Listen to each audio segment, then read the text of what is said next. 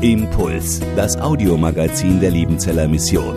Predigten, Veranstaltungen und Specials weltweit am Leben dran. Impuls zum Nach- und Weiterdenken.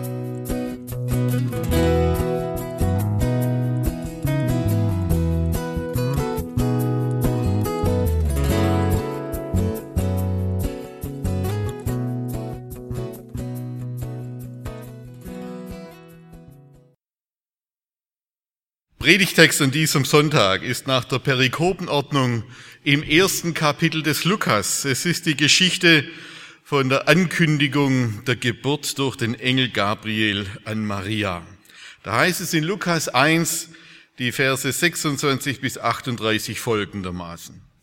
Und im sechsten Monat wurde der Engel Gabriel von Gott gesandt in eine Stadt in Galiläa, die heißt Nazareth zu einer Jungfrau, die vertraut war einem Mann mit Namen Josef vom Hause David. Und die Jungfrau hieß Maria. Und der Engel kam zu ihr hinein und sprach, sei gegrüßt, du Begnadete, der Herr ist mit dir. Sie aber erschrak über die Rede und dachte, welch ein Gruß ist das? Und der Engel sprach zu ihr, fürchte dich nicht, Maria, du hast Gnade bei Gott gefunden. Siehe, du wirst schwanger werden und einen Sohn gebären, dem sollst du den Namen Jesus geben. Der wird groß sein und Sohn des Höchsten genannt werden, und Gott der Herr wird ihm den Thron seines Vaters David geben, und er wird König sein über das Haus Jakob in Ewigkeit, und sein Reich wird kein Ende haben. Da sprach Maria zu dem Engel, wie soll das zugehen, da ich, da ich doch von keinem Manne weiß? Der Engel antwortete und sprach zu ihr, der Heilige Geist wird über dich kommen und die Kraft des Höchsten wird dich überschatten. Darum wird auch das Heilige, das geboren wird, Gottes Sohn genannt werden. Und siehe, Elisabeth, deine Verwandte, ist auch schwanger mit einem Sohn in ihrem Alter und ist jetzt im sechsten Monat sie, von der man sagt, dass sie unfruchtbar sei. Denn bei Gott ist kein Ding unmöglich. Maria aber sprach, siehe, ich bin des Herrn Magd mir geschehe, wie du gesagt hast. Und der Engel schied von ihr. Liebe Schwestern und Brüder, liebe Gemeinde, wenn wir die kleine Geschichte unseres Lebens oder auch die große Geschichte dieser Welt erklären wollen, dann fragen wir nach Zusammenhängen und fragen nach Ursachen. Bei unserer kleinen Geschichte, da fragen wir nach unseren Eltern, nach der Erziehung, nach unseren Beziehungen zu unserem Vater, unserer Mutter, vielleicht zu den Geschwistern. Wir tun das in der Erwartung, dass wir auf diese Weise irgendwie erklären können, warum unser Leben in einer ganz bestimmten Weise, sei es zum Positiven, sei es zum Negativen, verlaufen ist. Denn unser Leben ist ja immer auch das Ergebnis von vielen Einflüssen und Wechselbeziehungen.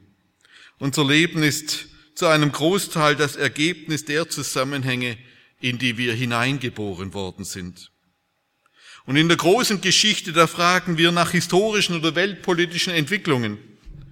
Wir fragen, warum das Geschick eines Landes oder eines Volkes eine bestimmte Richtung genommen hat. Wie konnte es zum Ersten oder zum Zweiten Weltkrieg kommen? Wie konnte es zum Dritten Reich kommen? Wie konnte es zu jener historischen Entwicklung kommen? Jetzt haben wir heute einen Predigttext, der uns von etwas ganz grundlegend anderem erzählt. Hier bekommt die Lebensgeschichte einer jungen Frau eine radikale Wendung, was aber nicht aus irgendwelchen Familien- oder Geschwisterkonstellationen heraus erklärbar ist, was nicht mit bestimmten Charaktereigenschaften zu tun hat, was nicht aus einer bestimmten psychischen Prädisposition erklärbar ist, sondern ausschließlich und einzig mit dem Eingreifen und dem Willen Gottes. Gott schickt seinen Engel Gabriel und eine Geschichte kommt in Gang, die sich Maria nicht hätte erträumen lassen. Wenn man bei dieser Geschichte nach Ursachen fragen will, dann liegen sie ausschließlich und einzig und allein im ewigen Willen Gottes begründet und in seinem Wort, das viele Jahrhunderte vorher ergangen ist und das sich jetzt an dieser jungen Frau, an dieser Maria erfüllt. Und das Einzige, das Einzige, was diese Frau tut, ist, dass sie dieses Wort an sich in Erfüllung gehen lässt. Mir geschehe, wie du gesagt hast. Die Weihnachtsgeschichte beruht nicht auf einer Entwicklung, sondern sie ist Erfüllungsgeschehen. Ein Wort aus ferner Zeit geht voraus und die Ereignisse, die jetzt eintreten, kommen buchstäblich aus blauem Himmel. Mir ist das aus einem ganz bestimmten Grund sehr wichtig. Die kleinen oder großen Hoffnungen und auch die Hoffnungslosigkeiten unseres Lebens, die speisen sich ja immer aus der Wahrnehmung unserer persönlichen Verhältnisse oder der Einschätzung der großen Weltpolitik. Wir zählen unsere Möglichkeiten zusammen, unsere finanziellen Möglichkeiten, unsere gesundheitlichen Möglichkeiten. Wir zählen die Möglichkeiten der Mächtigen dieser Welt zusammen. Wir lesen die Prognosen über die Zukunft Europas oder was auch immer. Und dann kommen wir zu einem bestimmten Maß an Optimismus oder Pessimismus, zu einem bestimmten Maß an Hoffnung oder an Skepsis und Zweifel. Aber hier geschieht etwas anderes. Hier geschieht etwas völlig unabhängig von den Bedingtheiten unseres Lebens und, oder dieser Welt. Hier bricht Gott in diese Welt ein und verändert nicht nur das Leben dieser jungen Frau, sondern das Leben dieser ganzen Welt. Gott ist nicht, Gott ist nicht an irgendwelche Entwicklungen oder Voraussetzungen gebunden. Er schafft sie. Gott ist nicht von günstigen Umständen oder geeigneten Personen abhängig. Er macht sie. In dieser Geschichte wird die Schwangerschaft einer Jungfrau angekündigt und die Schwangerschaft einer betagten Frau als Beispiel herangezogen für diese eine Wahrheit, die wir so oft nicht glauben können oder nicht glauben wollen. Bei Gott ist kein Ding unmöglich, kein Ding unmöglich. Es ist dieses Bekenntnis, das uns modernen Europäern so schwer fällt. Und vielleicht die Skepsis gegenüber diesem Wort ist die Ursache für die große Depression der westlichen Welt. Wenn wir uns das aber einmal gesagt sein lassen, dann entdecken wir in dieser Geschichte eine göttliche Medizin gegenüber unserer Depression. Bei Gott ist kein Ding unmöglich. Das Erste, Gottes Wort nimmt in unserem Leben Gestalt an. Gottes Wort nimmt in unserem Leben Gestalt an. Der Ursprung der Weihnachtsgeschichte, überhaupt der Ursprung der Heilsgeschichte liegt nicht bei uns Menschen, sondern bei Gott. Und auch die entscheidende Wahrheit über unser Leben und die entscheidende Hilfe für unser Leben finden wir nicht in uns. Damit ist nicht gesagt, dass uns die Psychologie nicht manche Hilfe geben kann, aber wir finden das Leben und die Hilfe nicht in uns selbst. Das Wort, das uns hilft, das kommt nicht aus uns, sondern es kommt zu uns und es gestaltet unser Leben. Zu Maria kommt dieses Wort in Form eines Engels. Und hier ist schon die erste Klippe für uns moderne Menschen in dieser Geschichte, die ja voller Klippen ist für moderne Menschen. Man könnte sich jetzt an dem Engel aufhalten und rätseln, was das dann genau ist und wie man sich das vorstellen sollte. Aber darum geht's hier gar nicht. Darum geht es nie, wenn Engel auftreten. Denn Engel sind Boten und es ist ihre Eigenschaft und ihr Auftrag, ganz hinter ihrer Botschaft zu verschwinden, die sie auszurichten haben. Engel sollen die Aufmerksamkeit nie auf sich ziehen, sondern auf die Botschaft, die sie verkündigen und ankündigen. Und diese Botschaft, die durch den Engel zu Maria kommt, hat nicht die Form eines Angebots nicht die Form eines Angebots im Wenn-Dann-Stil. Wenn du bereit bist, liebe Maria, das oder das zu tun, dann wird in der Reaktion Gottes darauf dies und jenes geschehen. Nein, die Botschaft, die Maria hört, ist kein Angebot, sondern eine Ankündigung. Das wird geschehen. Sieh, du wirst schwanger werden und einen Sohn gebären. Dem sollst du den Namen Jesus geben. Hier ist kein kooperatives Wirken, Zusammenwirken von göttlichen und menschlichen Kräften berichtet, sondern hier wird einer jungen Frau gesagt, dass sie ein Gefäß der göttlichen Gnade sein wird.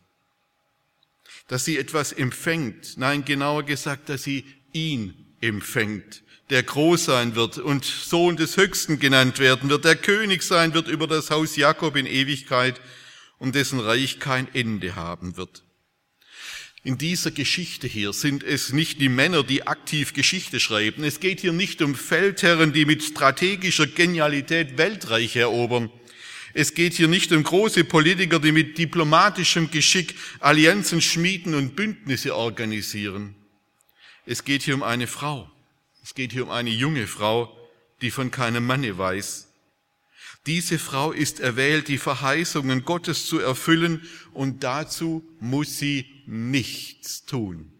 Nichts tun. Sie muss nur eines. Sie muss empfangen. Sie muss schwanger sein. Sie muss Mutter werden und das ohne eigenes Zutun. Sie muss nur ein Gefäß der göttlichen Gnade sein. Ich weiß, dass es in diesen Tagen ein heikles Unterfangen ist, wenn alte Männer über junge Frauen reden. Die identitätspolitischen Minenfelder, die sind hier sehr abgründig. Aber das ist nun doch eine tiefe Wahrheit in dieser Geschichte, die ich nicht verschweigen will und kann. Es ist ein Denken unserer Zeit, dass Frauen nur dann etwas Bedeutendes leisten können und werden können, wenn sie auf die Mutterschaft verzichten, um dann mit der freien Zeit aktiv die, Welt gestalten oder verändern zu können. Diese Maria wurde zur bedeutendsten Frau der Geschichte Gottes, weil sie im Glauben etwas an sich und in sich geschehen ließ, was, das, was der Heilige Geist in sie hineingelegt hat. Die Grundhaltung des Glaubens ist nicht zuerst etwas Mutiges zu tun. Das kann auch Glaube sein. Aber die Grundhaltung, das Grundelement ist etwas Geschenktes zu empfangen.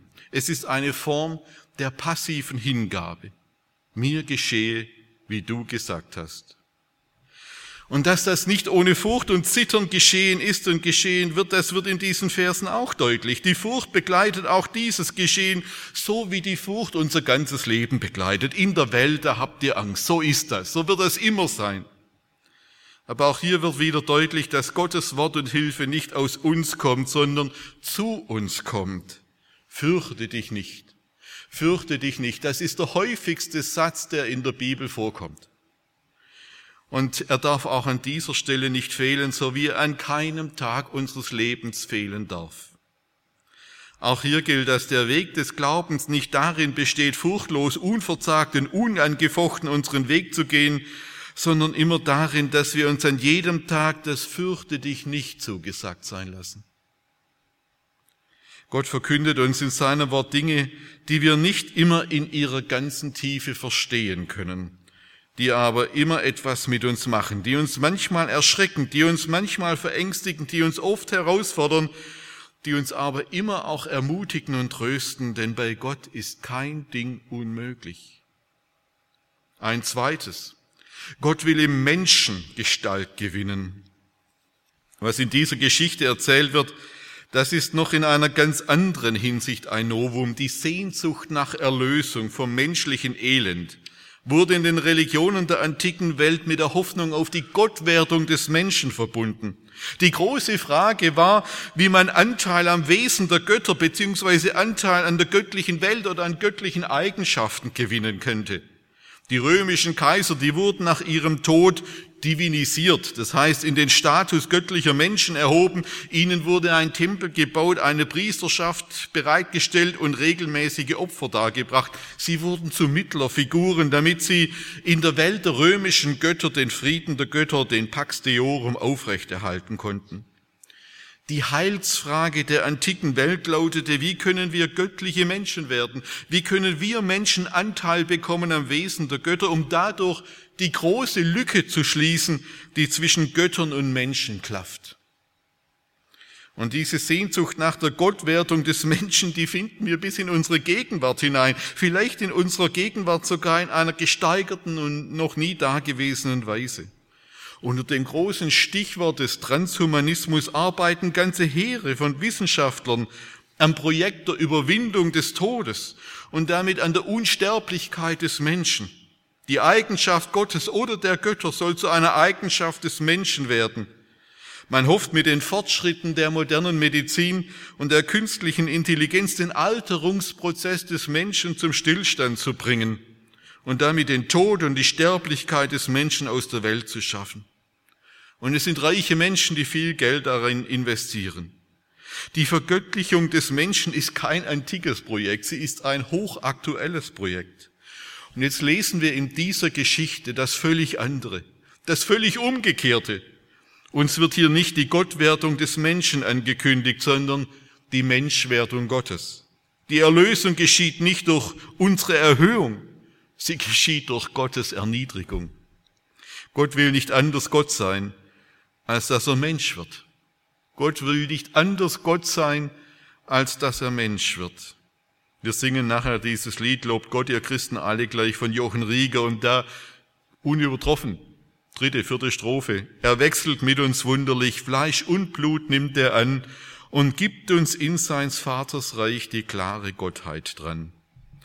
Wir stehen hier vor einem großen Wunder und einem großen Geheimnis. Und Marias Frage, wie soll das zugehen, ist mehr als berechtigt. Diese Frage stellen wir alle. Und sie ist ja erlaubt. Und zwar nicht nur die Frage, wie eine Jungfrau zum Kinde kommt und kommen soll, sondern noch die noch viel schwierige, schwier, schwierigere und schwerwiegendere Frage, wie der ewige Gott zu einem sterblichen Menschen werden kann. Wir dürfen die Wie-Frage stellen, aber wir müssen uns mit dem Hinweis begnügen, den auch Maria bekommen hat. Es ist der Heilige Geist, der das tut.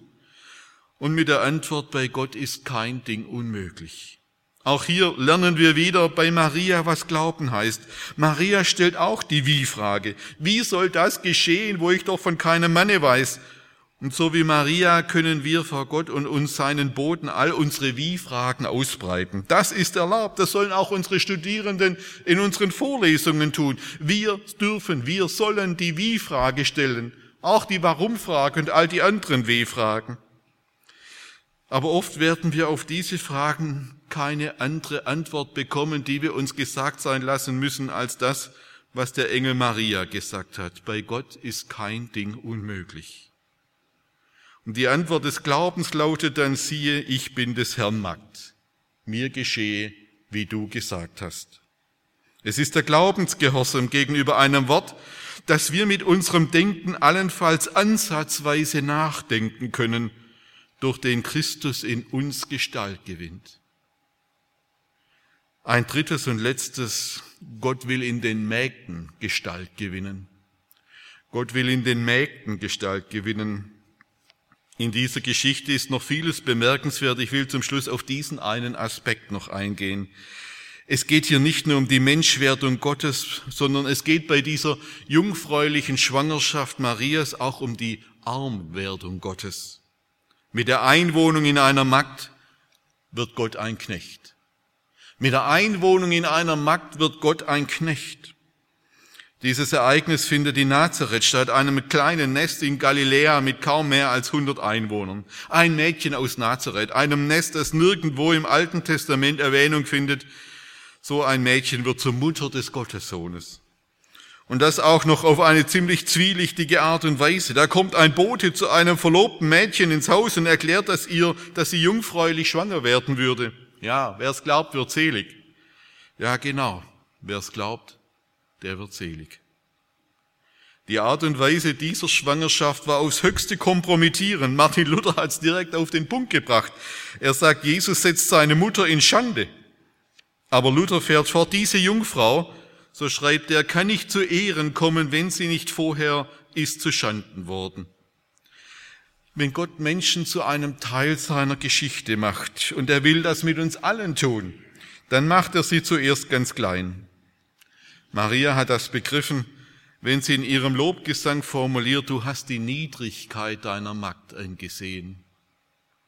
Wenn Gott uns zu einem Teil seiner Geschichte macht, dann macht er nicht nur unsere Ehre zunichte, sondern auch unsere eitle Klugheit, die sich am Auftreten von Engeln, an der Bedeutungslosigkeit von Nazareth oder an dem Gedanken der Jungfrauengeburt stört.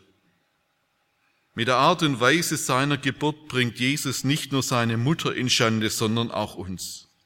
Noch ein drittes Mal Martin Luther. Gottes Natur ist es, schreibt er, dass er aus nichts etwas macht. Darum, wer noch nicht nichts ist, aus dem kann Gott auch nichts machen.